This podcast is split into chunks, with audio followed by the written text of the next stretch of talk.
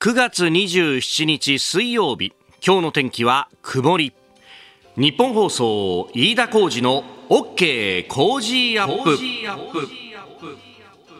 朝6時を過ぎました。おはようございます。日本放送アナウンサーの飯田浩二です。おはようございます。日本放送アナウンサーの新業一華です。日本放送飯田浩二の OK 工事アップ。この後8時まで生放送ですえー、今日はなんか蒸し暑いなという感じで、えーえー、家を出たところでうわっというふうに思いましたが、日本屋上の温度計は24度、まあ、暑さはちょっと落ち着いてきたねと思うんですが、湿度が86%、はい、やっぱり蒸し暑いんだね。そうなんですよね、まだまだ蒸し暑いんですよね。ん。なんかあの曇りがちの今日はお天気で、はい、なんかね、朝方もところどころパラパラ降ってたりなんかもしたみたいですね。そうなんですよね、北部で雨が降ったりやんだりを今日は繰り返す見込みで、南部でも雨の降るところがありそうと、そんな予報になっていますので、お出かけの際雨が降っていなくても今日は折りたたみの傘あると安心ですね。なるほどね。まああにわか雨が降るかもね、という感じでございます。まあでもこうね。暑さが落ち着いてきて、まあ、逆にこの夏の疲れがこうどっと出てくるぞみたいな感じのそう,、ねまあ、そういうバイオリズムってあるのかねと、うん、えー、ここのところはねインフルエンザだとかあるいはコロナあ流行ってるよと。特にインフルエンザがねあそうみたいですよね、うん、話がいろんなところから聞こえてまいります、まあ、ちょっと疲れが出てくる時期だよねと。でこのこれだけ暑かったんでやっぱりいろんなところにこう影響が出てるなという感じがあって、うん、あのー、平日ですね。あのー特に予定がない時っていうのは、まあ、家に帰って子供の世話をするっていうのは私の役目なわけでですね、えー、そうすると子供にも含めて夜にじゃあ何を食べようかねなんて言って、うんうん、えー習い事の迎えがてら近所のスーパーに行くっていうのが、まあ結構日課になってるんですけど、まあスーパーっていうところはね、あの、入り口のところにまず野菜のコーナーがあって、はい、で、そこから魚に行くというふうにこう行って、まあお惣菜をと。若い頃はさ、むしろあの、お惣菜の方に逆走するような形で、もういきなり行っていたんですが、これがですね、やっぱあの、子供に魚食わさなきゃなとか、うんうん、いろんなことを考えると、うんうん、やっぱ野菜売り場から行くっていう、この、あ、構造っていうのがね理にかなってるんだなと。そ,、こからこう組み立てていくとバランスのいい食事が取れるんだと、はい、あの今更ながらそういうところに関心なんかするんですけど この時期はなんか結構まあなかなか取れないからかね。葉物野菜とか高いなというふうに思っていたらですね、はい、あやっぱり記事にもなってるよねと、えー、野菜が高いと、まあ、これをねこういうのを紹介するともうなか必ず農家の方からお叱りを受けるんですがいや高い時ばっかり紹介するんじゃないよと、うんうん、安い時は安い時でもう旬のものを安く食べられるんだからそういうものを探して食べるべきなんだという話で、まあ、本当にねそれはおっしゃる通りなんですが確かに実感通りでえー、猛暑、雨不足で育成不良ということで野菜が高いと、えー、人参が平年比で45%高、えー、北海道、東北産で顕著。という見出しが立っております。読売新聞の2面の総合面なんですけれどもね、いや確かに。でここにあのないんですけれどもほうれん草とかもねやっぱほうれん草なんかシーズン的にもこの時期はねなかなかないんで、ね、もう一束そうね298円とかで売ったりしておこれはこれはと。私あのその子供に野菜を食べさせるっていうのもあって、えー、野菜をまあ水煮のような形でちょっと柔らかくしといて、はいはい、でそれをこうあの製氷皿あそこにこう入れてで四角いアイスキューブにしといてですね冷凍して置いておくと。でこれを電子レンジで12分解凍してでスープにして飲ますみたいなことをやっていて、はいはい、ほうれん草キューブとあと人参玉ねぎキューブっていうのを作ってるんですよ。確かにねここのところ特にほうれん草キューブも高いし玉ねぎ人参も平年比でちょっと高めだよっていうのが出てます。玉ねぎ4%だから人参は45%だから確かにね玉ねぎはいいんだけど人参がっていうところで、うんうん、最近は白いアイスキューブにしちゃってるんだよね。人参が少なめ玉ねぎを なるほどなるほど。その辺のバランスがこう日によって変わるっていうのがあるんですがあやっぱそういうもんだよねと、えーえー、人参トマトあとはネギ。ネギねネギも確かにね、ここのところのネギは細いなと思っていたんですよ。はいはい。やっぱね、そういうところも影響が出ているんだなと。うん、まあ、これから先ね、えー、ちょっとずつまたこれ涼しくなってきて、えー、食欲の秋を迎えれば、ね、いろんな美味しいものが出てくると。えー、いうふうにも思いますんで、まあね、えー、農家の方々は本当に自然が相手でやってるっていうことをね、実感するし、で、そこで、えー、こうして美味しい野菜をですね、食卓まで届けてくれる間には、物流の方々もいらっしゃるわけだな、と、いうところもまた実感するところであります。え今日も朝からね、えー、やってらっしゃる方がたくさんいると思います。お疲れ様です。えー、一緒に頑張っていきましょう。あなたの声を届けますリスナーズオピニオン。この OK 工事アップはリスナーのあなた、コメンテーター、私、田新行アナウンサー、番組スタッフみんなで作り上げるニュース番組です。えー、ぜひメールやあツイッター改め X でご意見をお寄せいただければと思います。え、えー、野菜についてもね、たくさんいただいておりますが、うん、えー、ネギがあ痩せてて高いっていうね、うん、えー、ことをミスター和志さん、女房が言ってましたよというふうに書いてくださっております。え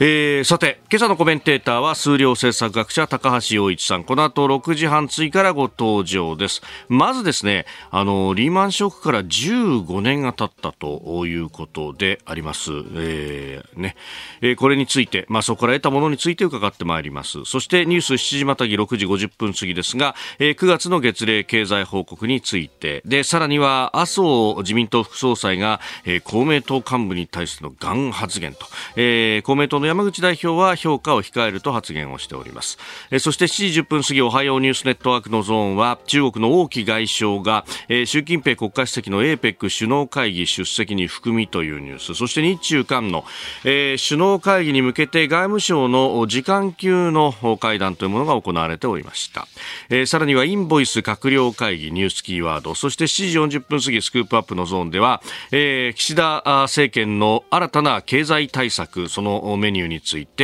え解説をいただこうと思っております。メール、ツイッター、改め X、こちらです。メールアドレスは、コージーアットマーク 1242.com。アルファベットすべて小文字で COZY でコージーです。コージーアットマーク 1242.com。ファックスは0570-021242。X への投稿は、ハッシュタグコージー1242、ハッシュタグコージー1242です。今週は番組オリジナルマフラータオルを毎日3人の方にプレゼントしています。コージーアップの番組ホームページにプレゼントの応募フォームがあります。こちらに住所やお名前、電話番号を登録してご応募ください。ここが気になるのコーナーです。スタジオ朝刊各紙が入ってまいりました。えー、今日の紙面もまあバラバラという形であります。朝日新聞一面トップは収賄7000万円認定、えー、起訴へと、えー、秋本真利議員、まあ、あね、す、えー、で、に容疑者というふうになっております。自民党を離党しております。で、えー、まあ、この風力発電事業をめぐってっての贈収賄というところで収賄の7000万円認定し起訴へとそして、えー、さらに給付金の詐取罪でも起訴ということが出てきております。うんまあ、検察がね、公有期限の27日に起訴をする方針であるということが関係者の話で分かったということであります。えー、それから読売は昨日、岸田総理が経済財政諮問会議で発言をし、そしてあの閣議では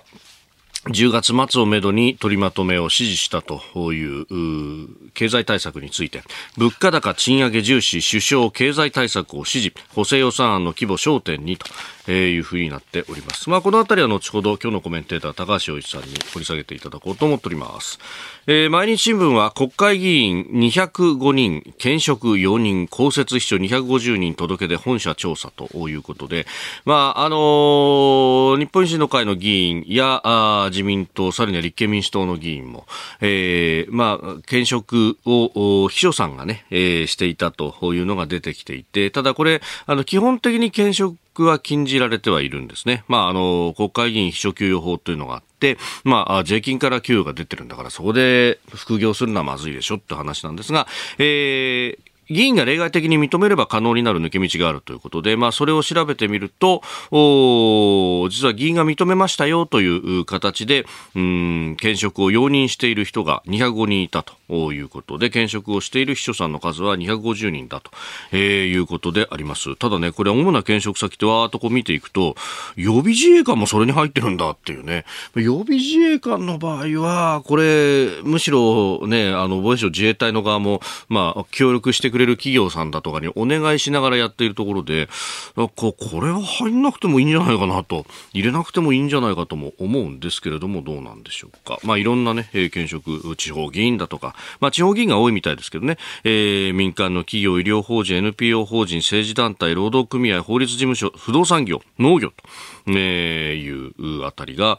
出てきているということのようであります。えー、それから産経の一面トップは萩生田自民党政調会長への単独インタビュー、えー、見出しは皇位継承議論受け皿作ると萩生田氏首相加速を指示、えー、本市単独インタビューというふうになっております、まあ、皇位の安定的な継承につい、まあ、これはあの平成から令和へというね、えー、身代わりの時に、まあ、不足として英語の議論をというのは付け加えられておりますので、まあ、その辺をこれからどう議論するのかと、まあ、あ産経らしい論立てというところであります。で、えー、一つ気になるニュースというところでですね、まあ、これはえー、上柳さんの番組でもね、えー、定時ニュースで触れていましたけれども、西武鉄道のサステナ車両として東急の電車と小田急の電車が導入されるということが、えー、発表されたというニュースであります。まあ、あのー東急からはですね、9000系という電車。これ昔は、うん、東横線で一番最初デビューしたはずなんですけれども、今は大井町線だとかで、えー、使われている電車で、あのー、ヘッドライトが縦に2つ、右と左にこうね、えー、ついているというやつですね。で、それから、あのー、小田急からは8000系という電車。これは、あの通勤型の電車なんですが、うん、そうね、急行とか、今は各駅停車とかでも、え使われているような、ちょっとね、あのシュッとしたデザインのかっこいい列車なんですが、えー、これがですね、まあ、あ西武鉄道でサステナ車両として導入されるんだと。いやー、これはね、非常にこう、なんというか、うん、日本の特に関東のですね、えー、私鉄のこう激しい争いについてというのを、えー、歴史的に、えー、見てきた人たちからするととても感慨深いというですね、話があって、えー、箱根山戦争というものをご存知の方はどれだけいらっしゃるでしょうか。かつてですね、その箱根の開発をめぐって、えー、東急の後藤啓太というね、えー、まあ、大経営者と、そして、えー、西武の堤義明というね、またこれまたあの、私鉄の巨頭の一人ですよ。この二人はですね、もう大いに争ったということがあって、えー、西武はプリンスホテルからこう一括開発をですね、しようと。で、えー、小田原駅で降りたらそこからこうバスに乗ってこうね、えー、山を上がっていこうという。そして一方で、こう、東急の側は、まあ、小田急と組んでというかね、系列というか、まあ非常にこう、仲が良かったということがありまして、こう、小田急からさらには箱根登山電車で、ね、強羅まで登っていこうと。そこからもうケーブルカーを使って、さらにはロープウェイを使って、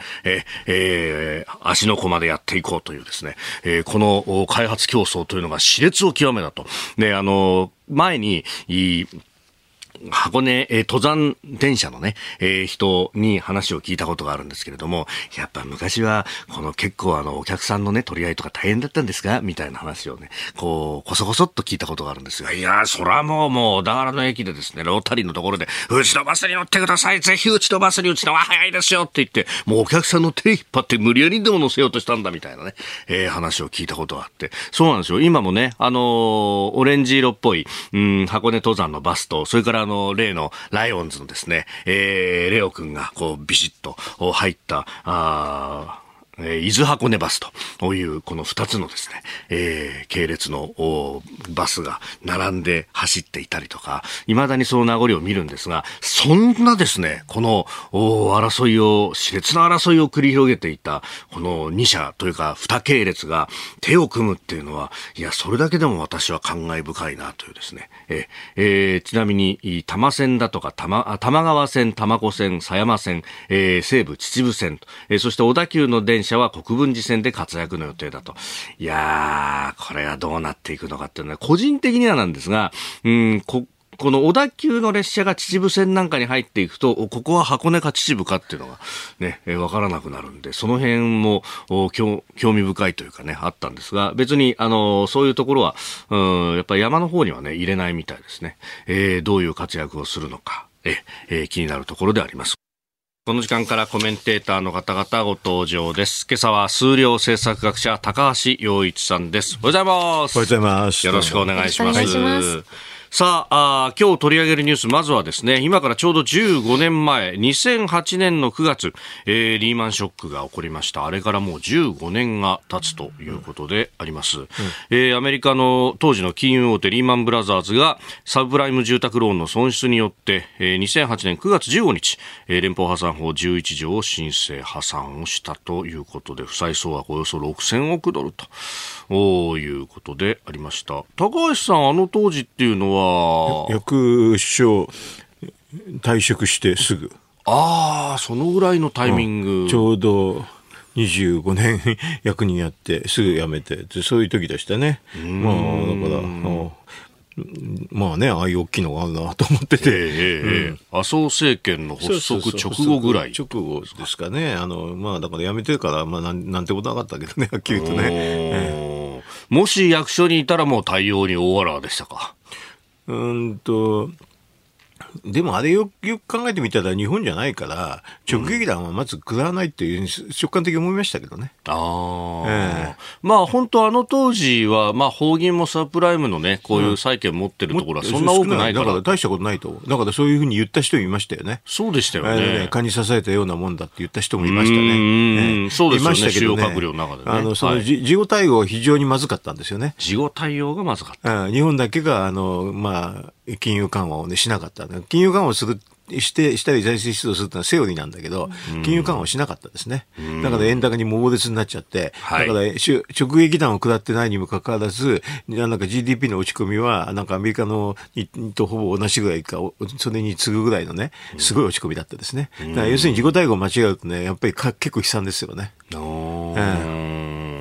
まあ、これね、アメリカの国内ではこれだけの大きな破産があるということになると、うん、おお金借りづらくなったりとか、そういうことが起こったわけですですね、まあも、もともとお金借りづらくなっちゃって、金融収縮があると、はい、あの実物経済にも影響が出ちゃうんですよね。だからそれで実際問題起こりましたね、アメリカではね。でも、離れた日本でどうして起こ起こったのかっていうのは、本当は一番ポイントなんだけど、はい、ほとんど日本では影響少ないはずだなと、私なんか思ってたけどね、思ってたんですけどね、まあ、その当時は確か白川さんだったんだけど、日銀がとんでもない、あのいや、こんなの大したことないと、本当に大したことないって言いつつ、あの他の国が全部金融緩和バーンとしてるわけよね。はい、してるとき日本だけしてないから、猛烈な円高になっちゃったんですね。それでそれが結果的には実物経済足引っ張っちゃって、もうもう日本は大変でしたね。うんうん、あの、1ドル、本当100円を切るどころか。80円と。ねえ。うん80円台そうそうそう。今から考えてびっくりでしょ？そうですね、だからもうあの時に一緒にあの金融緩和他の国と全部同じヨーロッパもやったからね、はい、ヨーロッパアメリカへの当たり前にしてもヨーロッパもやったから、うん。うん、これと同じようにやってたら為替動かないんですよ。為替って基本的に2つの国の金融政策の差で決まるから、はい、同じような金融政策の対応してると動かないんですけどね、動いちゃったですね本当にね。理論通り。それでだからあのとんでもなくあれですよね。円高になってひどくなっちゃって、はい、まあ円安になったらあの逆にあの結構有利になるけれど、まあ、為替っていうのは自国通貨高っていうのはものすごくマイナスになるんでね、で結果的に失業率も増えちゃって大変だったですねうん特に、まあ、日本で物を作ったりとかして、うん、それをこう輸出しようとするときに、うん、もう円高だときつくてきつくてと。それは無理でしょ。ドル建てでコストがものすごく高くなっちゃ う。もう無理でしょ。だから、あの、もう本当にあれは政策失敗の最たるもんだなっていう感じ私にはしましたけどね、その時に外で見た時にね、本当に無策だなって全然分かってねえなっていうふうに正直言って、だから結構論文書くの、論文っていうか、そんなことたくさん書くの簡単で、予測もすごくできたから、あ、ある意味で外から見てた時だから、まあ気楽に書いてね、あこのようにひどくなりますねって言っちゃったんですよね。うん、そんな感じだでしたね。うん。まあね、あの円高によっても日本国内じゃ物を作ったりとか、うん、できなくなっちゃう、えー、できないと。うん、だからどんどんどんどん、まあ、あの、長期的に、なんていうかな、国内のに企業を持つんじゃなくて、外に作るようになっちゃったりもしたしね、はい、非常にあれは、あの、その後の、あの、経済構造も変えちゃったから、ま、まあ、非常にまずい感じになりましたけどね。うんうんまあ、本当、それで就職するね、場所がなくなってしまうということになると、国内は当然ながら失業率も上がるし。うん、そう。まあ、だから金融引き締めすればそうなるっていうのは円高になりつつ、はい、まああのえー、と失業が上がるっていうのはもう理論通りなんですけどね。うん、だからなんであれ目つぶってね同じようなことやらなかったのかなってもう理解理解できなかったですね私にはね。まあ総政権は財政出動は行った。行ったのは財政出動はそこそこやったんだけどだから金融政策の問題なんですよ。はい、だから要するに他の国は財政出動もやって金融政策もやるから同じように対応するってだけなんですよ。だからこれはっきり言うと独自の理論かなんかでね日本だけは大丈夫だなんて言って多分日銀は白川さんやっちゃったんだけどそれは大間違いなんですよね。相手が目をつぶって同じような対策してる方がまずまず間違いない。うん、危機管理の対応としてはと。う、うんえー、まずはこのリーマンショックから15年というところ、その教訓についてお話を伺いました。お聞きの配信プログラムはニッポン放送飯田浩司の OK コージーアップの再編集版です。ポッドキャスト YouTube でお聞きのあなた、通勤や移動中に最新ニュースを押さえておきたい方、放送内容を少しでも早く知りたい方、スマホやパソコンからラジコのタイムフリー機能でお聞きいただくと放送中であれば追っかけ再生も可能ですし放送後でも好きな時間に番組のコンテンツを自分で選んでお聞きいただけます毎朝6時の生放送では登場するコメンテーターの最近の活動はもちろんたっぷりとニュース解説をお送りしています。レギュラーコメンテーターに加えて専門家と随時つないで掘り下げてお送りしています。日本放送のエリア内でお聞きの皆さんラジコラジコのタイムフリーでチェックしてください。ツイッターでは最新情報を発信中。ぜひフォローして番組にご参加ください。あなたと一緒にニュースを考える飯田浩二の OK 工事アップ。コメンテーターの方々と7時をまたいでニュースを掘り下げてまいります。えー、今朝は数量政策学者高橋洋一さんです。引き続きよろしくお願いします。よろしくお願いします。えー、まず株と為替の値動きをお伝えしておきます。現地26日のニューヨーク株式市場ダウ平均株価は前の日と比べて388ドル安い。3万3618ドル88セントで取引を終えました。ハイテク銘柄中心ナスダック総合指数は207.71ポイント下がって1万3000飛び63.61でした。一方円相場は1ドル149円ちょうど付近で取引されております。えー、アメリカの金利高止まりの懸念が続く中、反落をしたということでありました。えー、円相場149円ちょうど付近ということで、まあ、150円を見に行くのかという展開になってます。150円ね。うん、うんまあ、あの、よくなんか悪い円安って言うんだけど、はい。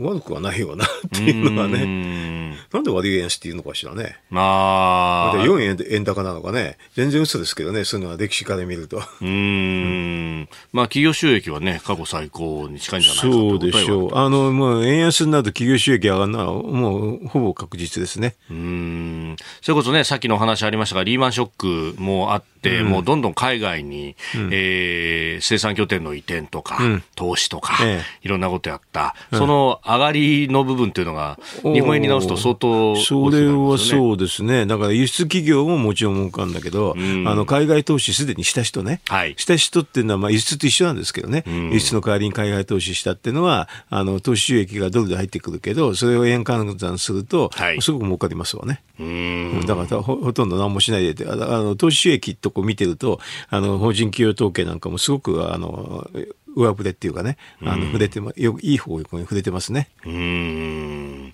まあ、一方でね、物を輸入してこようとすると、円換算だったら大変、ね。うん。だからよく、なんかど、両方でどう、どうなんですかって言われるんだけどね。はい。あの、要はね、うんと輸出とかあの海外投資してる企業っていうのは実は世界で活躍するから、うん、平均的な生産性とかねそういうのがね日本の中で高い方なんですよ、うん、だからそこに恩典を恩恵を与えた方のが実は平均的なところに恩恵を与えるよりか実は効果が出るんですよ、うん、だからだから為替が安く安くなった方のが、実は GDP は伸びるの。うんまあ、もうちろんだからプラスマイナスあるんだけど、はい、あの輸出の関連と輸入関連で、まあ、プラスマイナス出てくるんだけど足し算すると実は輸出関連および海外投資した人の方が実はプラスが大きくなるんですけどね。うん、だからこれどこの国でもみんな一緒です。あうん、だからこれは別に日本に限らなくてよく日本が要するに輸出構造だからって全然違うってどどんな国も一緒ですこれは。みんな同じに自国通貨安っていうのは GDP を伸ばしますね。はい、なるほど。えーただ、まあ、そうすると、持ってる人は伸びるけど、みたいなことになるから、うん、ちょっと是正は必要です是正必要で、だから一番持ってるのが日本政府だから。だって外債投資、結果的にしてるわけですよ。100兆以上してるから。これ絶対、あの、ドル債持ってるんだけど、それどんどんどんどん膨れていきますからね。うん、ものすごくだから、あの、日本政府が一番、あの、利益の享受者だから、そういうのを配分すればいいんじゃないかって、もう私なんか思うだけだけどね。うん。まあ、経済対策についてはね、えー、後ほどお話しいただこうと思っておりますが、はい、えー、まずは足元の経済、こちらのニュースです。9月の月例経済報告景気は緩やかに回復を維持政府は昨日関係閣僚会議を開きまして今月の月例経済報告をまとめました。それによりますと国内の景気判断を緩やかに回復しているとの表現で据え置いております。個人消費や設備投資の持ち直しが続いていて同様の表現は5月から5ヶ月連続となるということです。で一方で住宅建設は建設費の高止まりで着工戸数が減ったということで判断引き下げられております。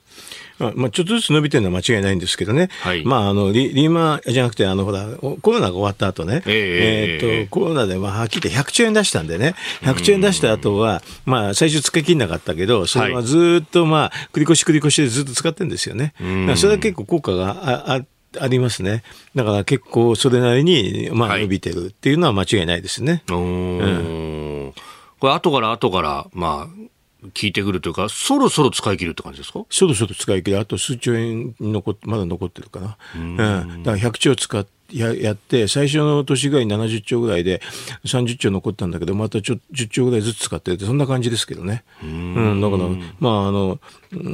結構そういうのが意味があってね。えー、まあ、時々よく不正受給だって言われてるけれど、はい、焦ってやったから、焦ってっていうか、すごく急いでやってね、まあ、事後的な検証するってことでやったんでね、まあ、予定通りではありますけどね、結果的に日本って、あの、100兆レベルの話やったから GDP 比20%なんでね、はい、なんだけど、これはもう先進国でほとんどトップレベルなんですよ。だから結構その効果が今もあるから、まあ、そんなに悪くはなってませんね。えーまあ、コロナ禍のね、まあ、その、ショックの対策というところで、その、急いでやったと。そりゃそうですね。あれは、急がないと、本当はと大変になるんで。はい。まあ、あの、特にね、持続化給付金などは、もう、前年との収益の比較で、もうすぐ出すっていうところでした。えだから、もちろん不正があるのは最初から分かってたんですけどね。はい。後でチェックするっていうやり方ですね。だから、事前にチェックして、あの、支給が遅れると、もっと大きな、あの、経済ロスがあるから、まあ、とりあえず先出して、後で自己チェックしようって、そんな感じの政策でしたけどね。うんうんまあね、えー、今、個人消費も持ち直している、設備投資も持ち直しているというようなところが出てきております。うん、で、そこで、こう、需要と供給のバランス、需給ギャップがプラスに転じたみたいなことがよく書かれてますけどあれは嘘ですね。あれは嘘 嘘ですね。あの、ざっくり言うとね、今までの計算でも、需給ギャップっていうのは潜在 GDP と実際の、まあ、GDP の差を言うんですけどね。はい、潜在 GDP どうやって計算するかっていうんだけど、うん、今までの内閣府の計算ですと2%ぐらいいつも差が読んで、線上低く見積もるんですよ。ほう、そうなんですか。もっとだ、だから、あの、時々ね、全然 GD、あの、時給ギャップの数字見てると、はい、ね、プラス2ぐらいまでいくんですよ。プラス2%ぐらい。行くわけないでしょ、本当は。おお。まあ、プラス2%ぐらいまで行ってたら、うん、もう物価ももっと伸びるし。で、大体でもプラス2で、はい、え物価が2%ぐらいって感じなんで、まあ失業率が一番低くなる、そんな感じのところなんですけどね。だから2%サバ読んでたんですよ、ずっと。あ、そうなん今までも。うん。それでも、この間、今年の最終に GDP 改定してね、はい、この需要の方の計算をちょっと変えたから、そこで1%またサバ読んでるから、今3%サバ読んでます。うんうん。この GDP ギャップの計算においてはね。あそうなんですか、うん、だ3%サバ読んでるんで、はい、あの、需給ギャップが改善、回復したっていうのはちょっと嘘で、うん、まだ3%ぐらい残ってますね。うん。まあ、3%っていうとねあん、まあんまり大きくないのかなと思うけど、GDP 全体で、まあ、550兆ぐらい。だから15、6兆、15兆レベルの、はい、あの、ギャップですね。だからこのくらい埋めないと、はい、あの、賃、失業率がすごく下がらなくて、うそうすると、賃金が持続的にずっと上がらないって、そういう状況になりますね。なるほどね。ねちょうど世耕さんが次のね、補正で15 15兆ぐらいっておっしゃったのと、符合する数字が出てきたというところ。さあ、続いて7時またぎの後半戦ですけれども、おちょっとね、政局の絡んだ話、福岡市で行われた麻生自民党副総裁の、まあ、講演が波紋を呼んでいるというところであります。まずはその模様をお聞きいただきましょう。今のウクライナみたいに日本が戦場になるだけだということをしつこく言い続けて今の公明党の一番動かなかったがんなったいわゆる山口石井北川等々の一番上の人たちその裏にいる創価会そういったものを含めてこれを納得するという形になってうちは当然のことで報復しますよということを公明党に認めさせております。ということで、これは26日、あ、24日のですね、福岡市での講演の模様でありました。まあ、反撃能力の保有をめぐって、まあ、公明党は専守防衛に反するとして、えー、主張していたということで、まあ、あそれを公明党の幹部の方々をガンだこういうふうに発言した。これが波紋を呼んでいると。まあ、あの、公明党のね、山口代表は、まあ、麻生さんがどういう意図で、どういう場でお話になったのか直接聞いていない、前後の関係もわからないんで、評価は控えたいと。いうふうに、まあ、大人の対応を見せたというところですけれども、まあ、政治家会だよね、はい、その個人名を出してやるってのはなかなかだよね。ね 今出てましたよね、個人名がね。出てましたよね。なんかすごいね、やっぱりね。麻生さんもあれだね、もう次は、っていうかね、もう80過ぎてるから、もう、はい、そろそろ引退だからってんで、もうね、吹っ切れてるかもしれませんね。うん。まあね、名前が出たのが山口代表、それから石井幹事長、さらには北川副代表と、すごいね。まあ本当に公明党の幹部たち。うん、他の人に聞いたら、あの、要するに石井さんとかね、北川さんにコメントありますかって聞いたら面白いんで。で、3人揃ってね、はい、いや、論評控えますってんだったらね、うん、あ結構聞いてるんじゃないかな。うん。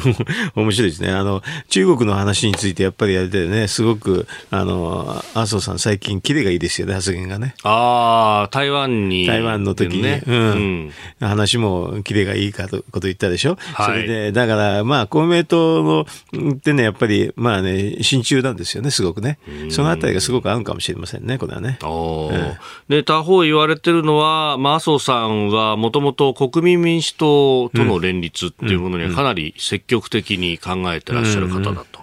いうあたりで、まあ、その辺の、こう、一つボールを投げてみてるんじゃないかというような話が出てきてます。そうですよね。あの、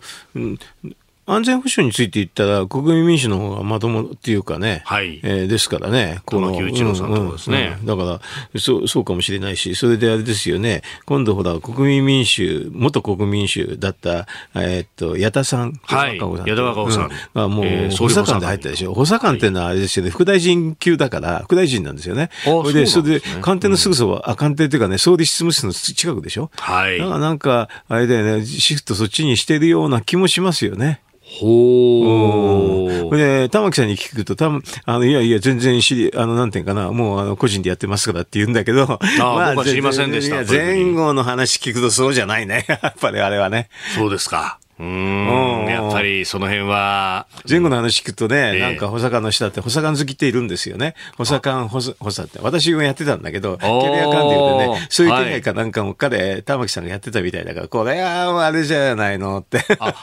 玉木さん自身がその官僚時代に補佐官好きをやって彼じゃなくて、うん、私がそのポストにいたんだけどね。あの、そのだからね、どういうふうに選ぶかって知ってんだけど、玉木さん自身が今度の矢田さんの補佐官好きをね、まあね、それ結構ね、いや斡旋してたみたいなことだったね。ほ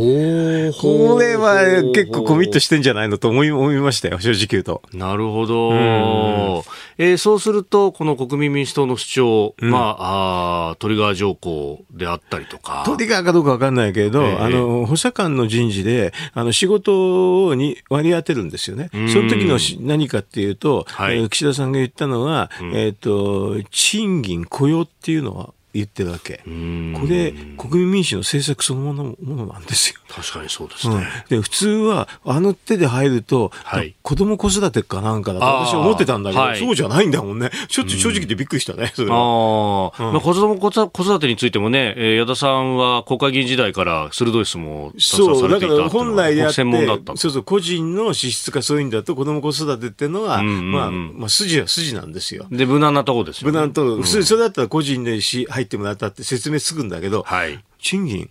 公表、これ、国民民主の政策じゃないですかって、まず思っちゃった、私は。まあね、もともと矢田さん、労組のご出身だからっていう説明つくかもしれないけど、でも、親って感じですよね。親ですよ。あれはあんなけストレートでね、だって、だから、ひょっとしたら公明党に対するね、いろんな牽制球の一個、かもしれないね、ねなるほど。そういえばね、国交大臣の椅子なんかも取り返す、取り返さないみたいな話、改造前にはありましたからね。もうね、うん大変なんだよね、おそらく公明党が中にいると。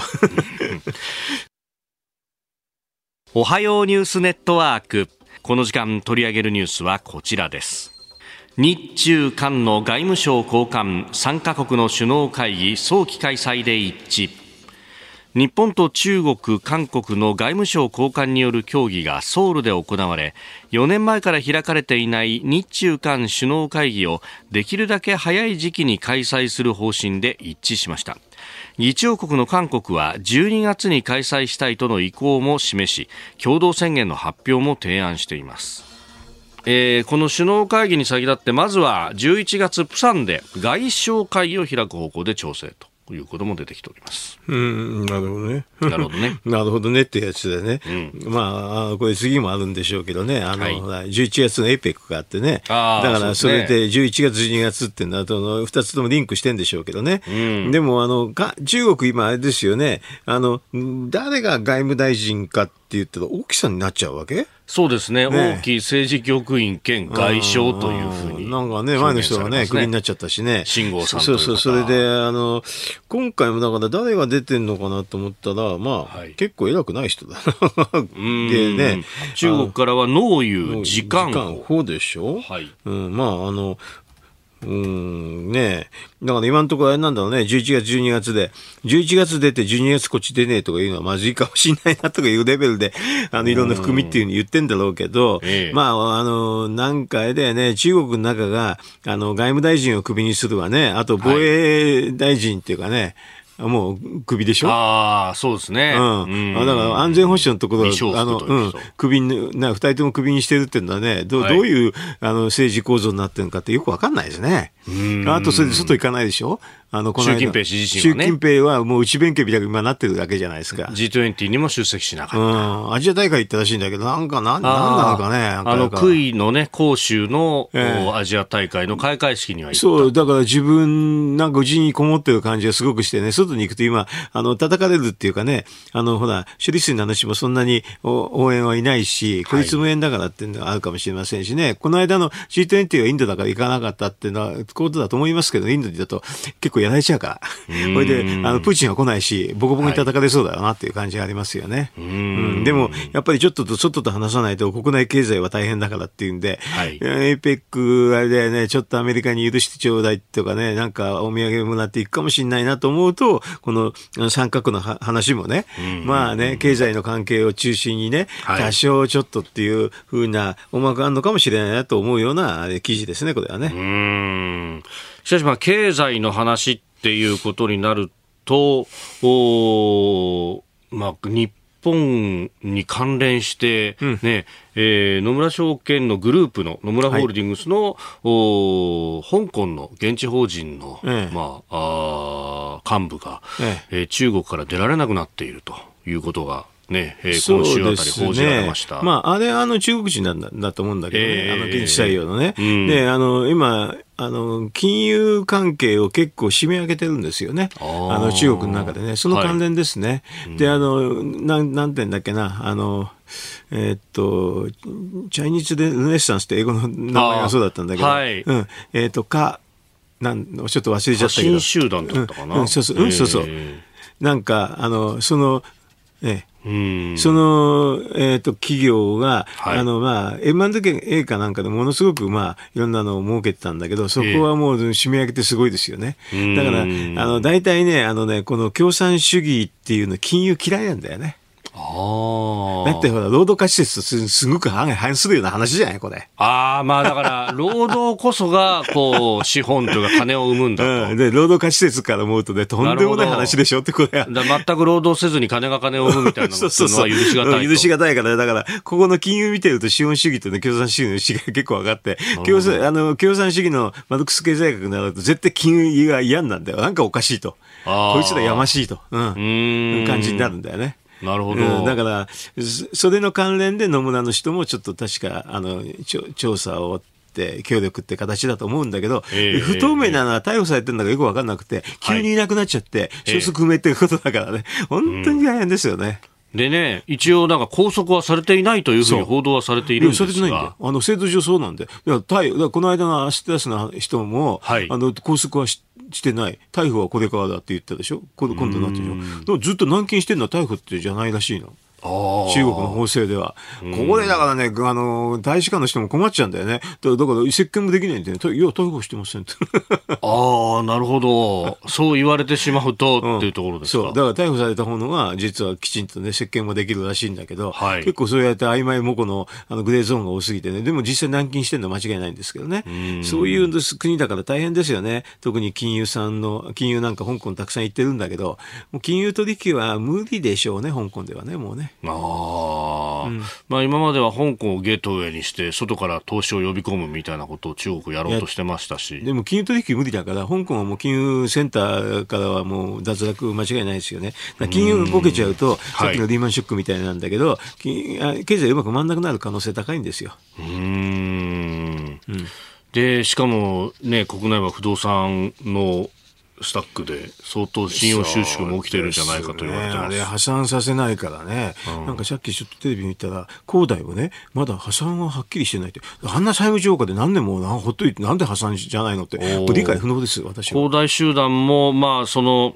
アメリカに関してはね、うん、えー債務の再編というようなもの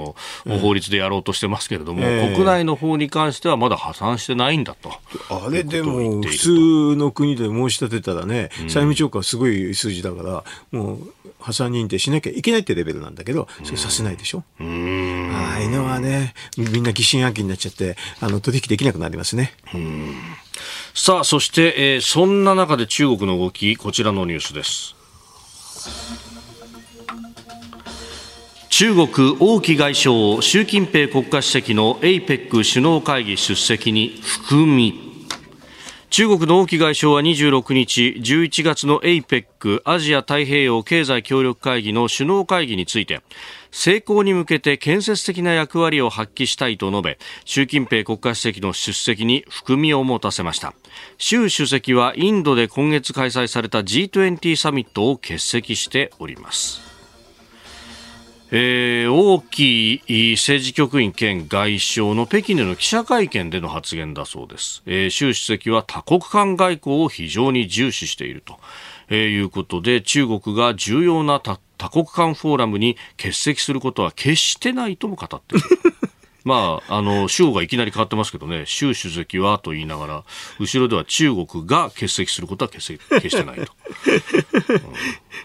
ね、習近平は行きたくないって言ってるんでしょ。そういうことになるんですかね。ね。行きたくないってことでしょ、うん、まあ、ものすごい内内弁慶な人なんでしょうね、おそらくね。まあ、あとひょっとしたら国内が非常に忙しくてね、はい、あのそんな言ってられないっていうことかもしれないですよね。うん。うん、まあ、G20 のサミットには李強首相が派遣されていたと。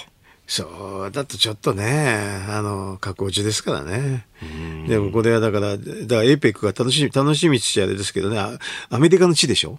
だから行けるかどうかっていうことでしょうね。エペック行くとまた結構、あの、孤立無縁なんですよね。それほど助けてくる国はない、少ないんですけどね。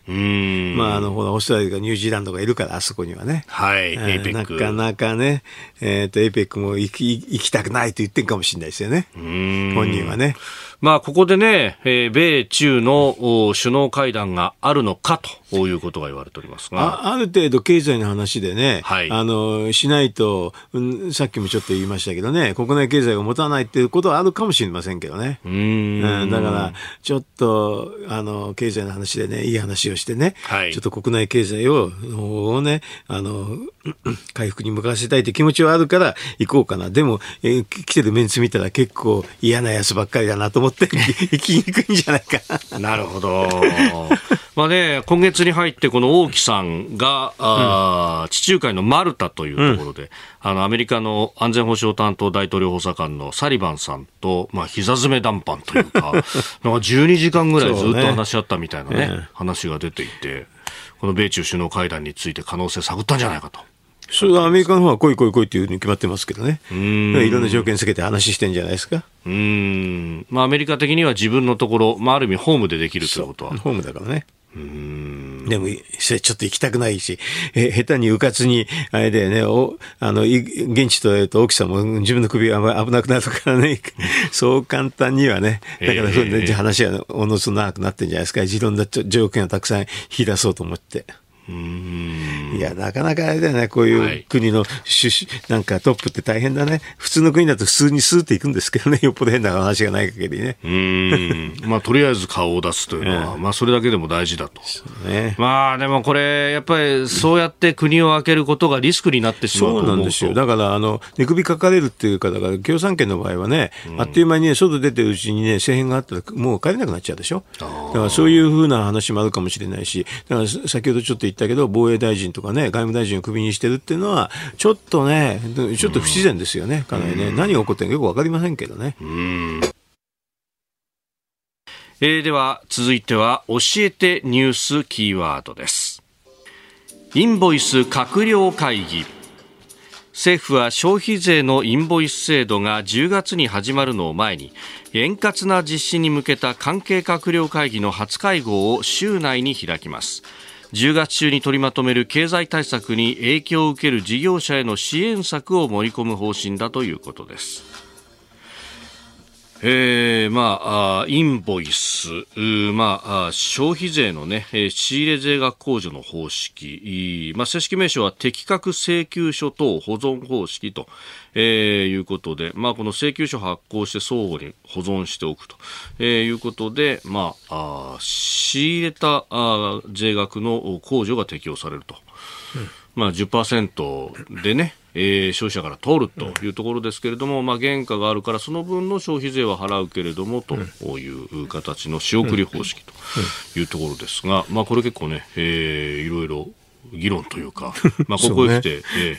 反対の声も出てきております。サラリーマンの人は全然これあんまり関係ないんだと思うんだけど。まあ、天引きですからね、まあ、全部、ね、全然ね。うん、あ私らみたいに自営でね、はい、あの、テレビでとか、あのラジオとか、はい、マスコミ出る人っていうのは結構これ、切実なんですよね。うん。うん、まあ、今までじゃあ、この正式な契約書だとか請求書を取り交わしながらやっていたかというと、結構ね、込み込みでやってるのがあってね。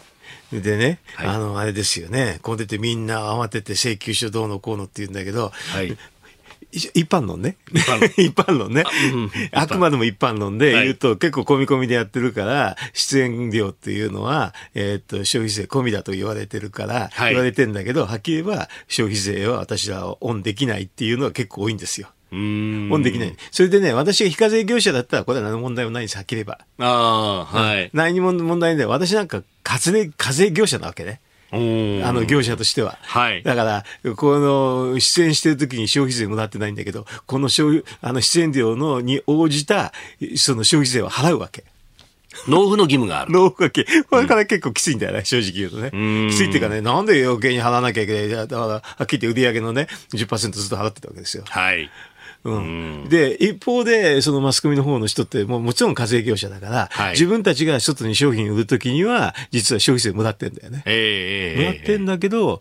私らに払ってないって、そんな感じなんだよ。うん。こういうのがたくさんあるんだよね、はっきりと。まあ、今までだと、うん、まあ、あの、結構ね、これ、消費税を導入するときの、まあ、激変緩和だとか、いろんな批判だとかがあったから、うん、ある一定規模の事業者までの、まあ、いわゆる中小事業者は、納付は、まあ、頑張ってくださいねぐらいの感じで、うんうん、そうすると消費税、物売って消費税もらうんだけど、それが利益の一部になってたと。そうそう。いわゆる益税というものになってた。まあ、あの、だからまあ、法人税と一緒なんだからね。はい、別にそれそれで、あの、違法とかそういう話じゃないんだけど、うん、でもそれ、それは結構、あの、回ってて、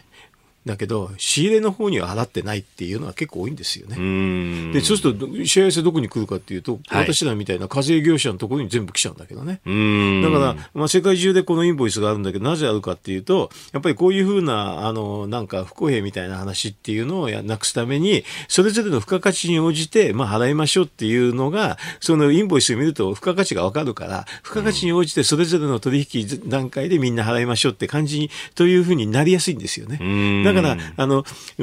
うん、私なんかなんかでよくね、マスコミの方の人にね、今回この機会にね、じゃあ、はい、オンさせてくださいと、はっきり言ってますよ。ああ。だって、それで私はもう課税業者だから、もちろん番号があるから、番号こうですから、オンして。うん、そしたら今度請求書に自分の番号を書いて、はい、正々堂々とオンは請求できるわけ。で、その番号があると仕入れ控除ができるから、はい、まあ、その、ね、私の取引先の方も、まあ、ここで、あ、まあ、まあ、まあ、どうぞと。だって、もともと、その、売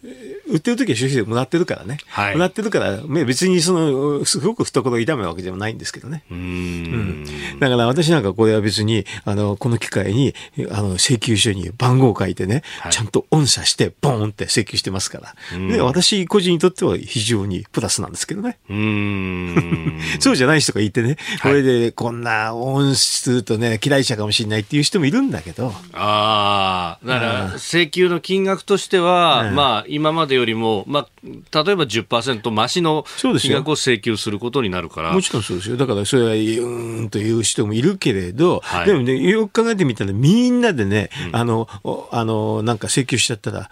まあ、それが多分一番正しい。みんなで請求しちゃえばね。はい。それで、一番最終的な消費者っていうだけが、まあ、負担するんだけど、はい、それぞれの取引業者はその消費者の払った税金をどのように配分するかっていうだけの話なんですよ。うん。だからね、これね、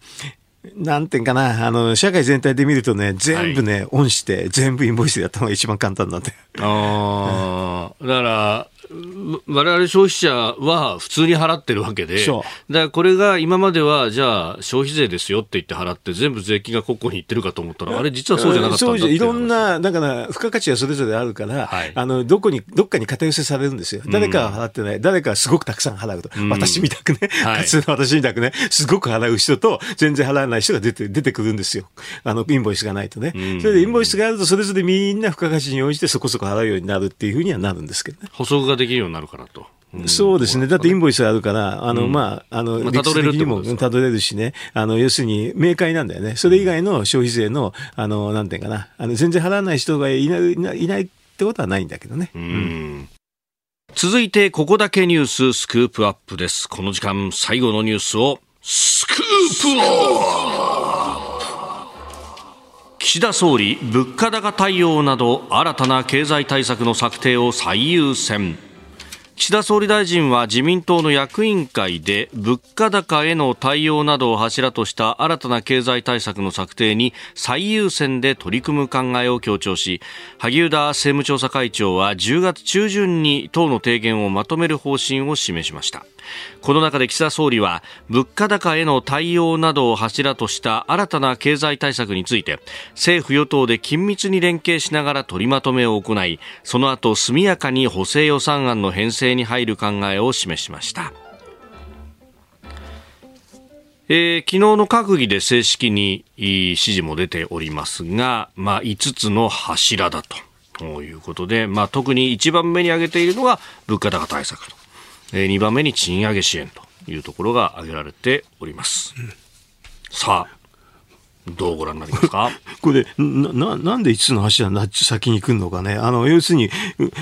これ、まあ、マスコミに説明してるからなんだけど、はい、あの、記者会見見たら、この前に2つあるんですよね。えっ、ー、と、なんだっけな、成長の果実の国民への還元って、はい、還元とあと未来投資ってなって、えー、きりとこの、この2個で経済政策全部できますよ。うん,、あの、要するに国民への還元っていうかね、あの、還元だったらね、はい、今までその税収どのくらい上振れたかっていうと、まあ15兆円ぐらいあるから、これを全部減税で還元しちゃえば終わっちゃうし、これで未来投資って話は、あの、公共投資かなんかで、はい、あの、まあ、公共投資も他もね、GX 投資もね、政府がこんだけ投資するって一応終わっちゃうんだよね。うん,、だからそれで、いや、なんか数字言えっつったら、はい、あの、ちょっとさっき最初の番組で言ったけど、GDP ギャップで15兆円ちょっとだから、はい、まああれだよね、15兆円減税するって言えば全く終わっちゃうんです。うん、一番簡単です、これが。うん、でも別にその15兆円ぐらい、あの、投資予算に比べたら上振れてるのは事実だから、はい、それでそれを還元しちゃいますって言えばもう、もう全く終わりで、還元のやり方一番簡単なのが減税ですよ。あの、要するに、あの、減税っていうのはもう執行率100%になりますから。ああ、まあそうですよね。何も考えなくていいよね。これが一番シンプル。だから、それで私なんか最初のあの、えー、っと、国民に還元しますって言ったら、ああ、これだったら経済政策、あの、経済対策作るの簡単だなってすぐ思っちゃったくらいですけどね。その後の話しなくてもいいぐらいなんだよね。う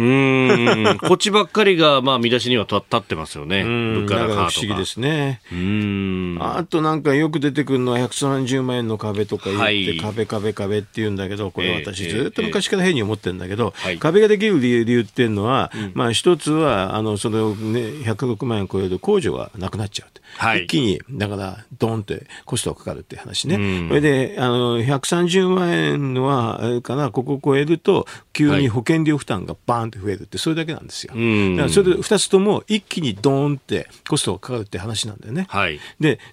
その130万円の話だと話は簡単なんだけど、保険料がボーンって一気に増えるっていうのは、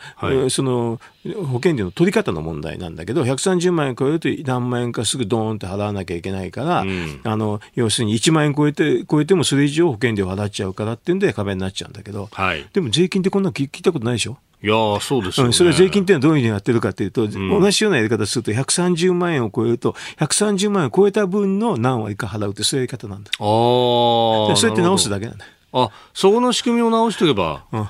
それで、あの、控除の方だったらいきなりドーンってかかるから、はい、その、106万円超え超えたら、控除の話を、負担を、その、超えた分について何割か、あの、負担するって、そういうふうな計算をするだけなの。簡単でしょ？簡単ですね。うん。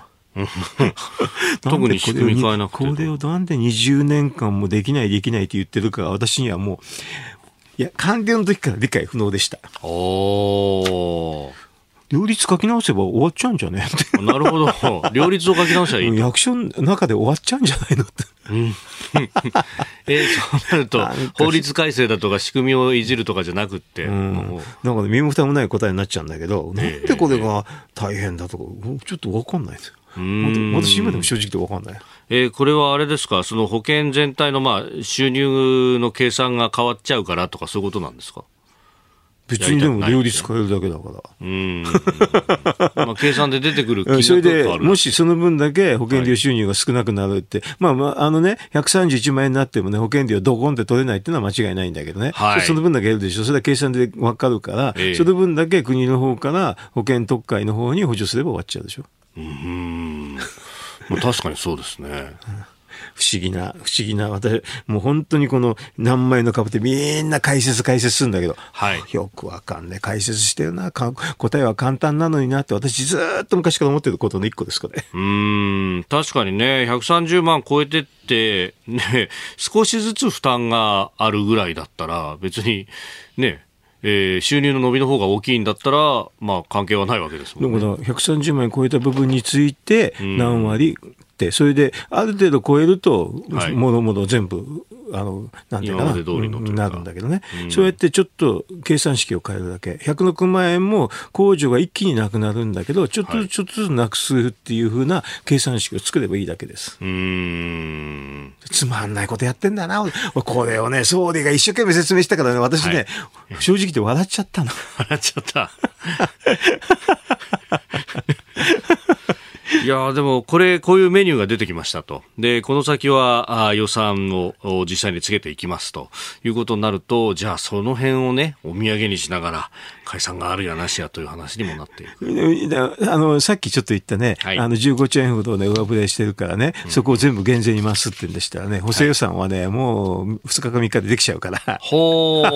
大体普通は3週間ぐらいかけてやるんだけど、はい、割り切っちゃうとすごく早くできちゃうんだよね。でも一応3週間ぐらいかけてやるとか言って、なかなか時間が足んなくて、10月の20日ぐらいかな、前後になっちゃうのかもしれないけど、はい、そのくらいはやるって形になって、審議はどうのこうのっていう話になるでしょ。うん、それで、ちょっと生煮えの部分もあるかもしれないけど、ひょっとしたらだから、あれだよね、あの、臨時国会の冒頭でね、メニューだけ見せといて解散なんていうのは、あの、今のスケジュールだと作れちゃいますね。で、私みたく単純にね、すぐできるだろうという話になると全然全部崩っちゃうからね。なるほどね。もっともっと早くできるみたいなことにもなる。あの、もう、だからもう、林をぶち壊し、ぶち壊すような話ばっかりしてますけどね。でも、でもだからそういうふうな一般的な風潮で、あと3週間法制予算にかかって、国会の審議の時間がどうのこうのって議論をしながら、あの国会解散のね、話っていうのがその中で出てくるんじゃないですかね。あまあね、10月の半ば、あるいはそれよりもうちょっと後ろぐらいに、国会が召集されるんではないかと言われております。そうすると、11月に、どっかで解散すればね、11月にね、年内解散っていうのはあり得るかもしれないなって。そっち、みんなそっちばっかりやって、こういうスケジュールの話でみんなしてますね。でそういうのに一番、あれですよ、僕はその、すぐ補正予算すぐできると。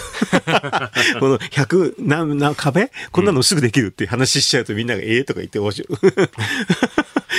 あのね。もうやりゃいいのにねっていうね。まあ、やらない。いや、いやいやいやで、できないってことじゃないと。今、さっき言ったようにね、はい、壁なんてはっきり言って簡単だからね、うん、これは簡単だと思うけど、これは難しいもんだって言っとかなきゃいけないんでしょ？だって20年間から言ってんだもん、これ。もう今更後にしてないですか？だって20年間から言ってるんだからね、うん、もう今更なんでこんな簡単な話なんて言ったら困っちゃうじゃないの。手品の種明かしみたいな話だけど、でも難しい難しいって言ってんだからしょう。がこれは手品なんですって、みんな不思議でしょって言ってて、みんながそうだそうだってマスコミってね、新聞書いてみんな思ってて、解説してると思うじゃない。うん。本当はあれですか？精霊一発。精霊じゃないよ。精霊ですらない。どんどん通知、通達通達通知で十分できる。だってこんなだけど簡単じゃない。ただ単に両立、取り方をちょっと変えるだけで。だから税法で話で細かく分けるのと全く一緒で、こういうの限界的な取り方って言い方するんだけどね。えー、それで十分じゃない。一気にドーンって取るから大変なだけじゃない。おえー、これ通達通知でできるんだったら、それこそ現場レベルでいけちゃうよって話ですか？課長さんとかも ちょっと手前ですか？うん。まあ保険料に絡むとちょっとそこまでじゃないかもしれないけれどね。うん。でも、まあ、別に単なる計算式書くだけだからね。大した話じゃないよね。うん、正直言うとね、これね。これをだから補助金を使ってやるとか聞いたとき、この人頭どうなってんのかなって私はいつも思ってる補助金好きですね。補助金使ってやるとか、企業に使ってど、どう考えてるかさっぱりわかんないんだよな、こういうのってね。うんうんえー、岸田内閣の新たな経済対策についてでありました。あなたと一緒に作る朝のニュース番組飯田浩司の OK コージーアップニッポン放送の放送エリア外でお聞きのあなたそして海外でお聞きのあなた。今朝もポッドキャスト YouTube でご愛聴いただきましてありがとうございました。飯田浩司の OK コージーアップ。東京有楽町ニッポン放送で月曜日から金曜日朝6時から8時まで生放送でお送りしています。番組ホームページでは登場いただくコメンテーターのラインナップや放送内容の原稿化された記事など情報盛りだくさんです。また公式ツイッターでは平日は毎日最新情報を配信中。ぜひチェックしてみてください。そしてもう一つ飯田浩司アナウンサーが「夕刊富士」で毎週火曜日に連載中。飯田浩二の「そこまで言うか」こちらもぜひご覧になってください。忙しい朝そして移動中ニュースを少し深く知りたい時。ぜひ AM、FM、ラジコはもちろん日本放送のポッドキャスト YouTube でお楽しみください。